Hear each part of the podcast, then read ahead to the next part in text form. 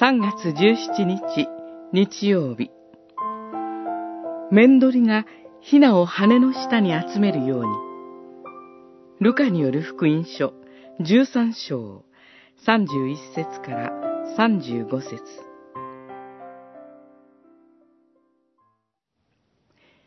エルサレム、エルサレム。預言者たちを殺し、自分に使わされた人々を石で撃ち殺す者よ。メンドリがヒナを羽の下に集めるように、私はお前の子らを何度集めようとしたことか。十三章三十四節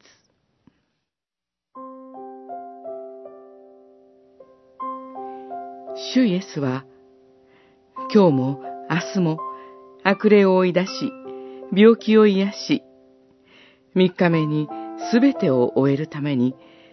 この世へやって来られました。しかし、主を否定し、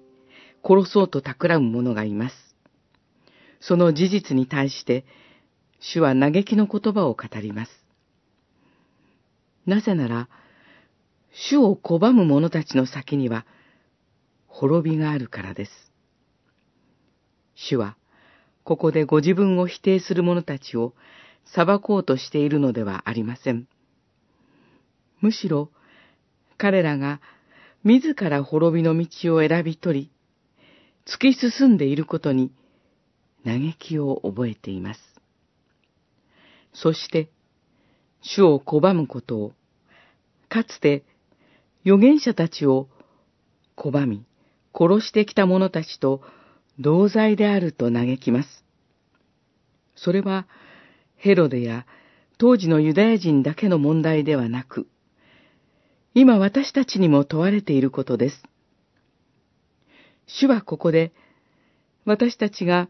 主を拒んでしまうことを責め立てようとしているのではありません。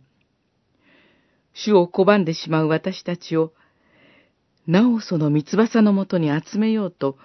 呼びかけておられるのです。母鳥の羽の下は、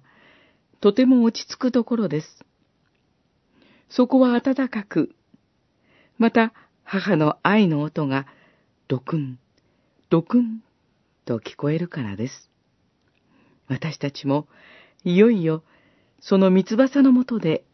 安らぎを得たいものです。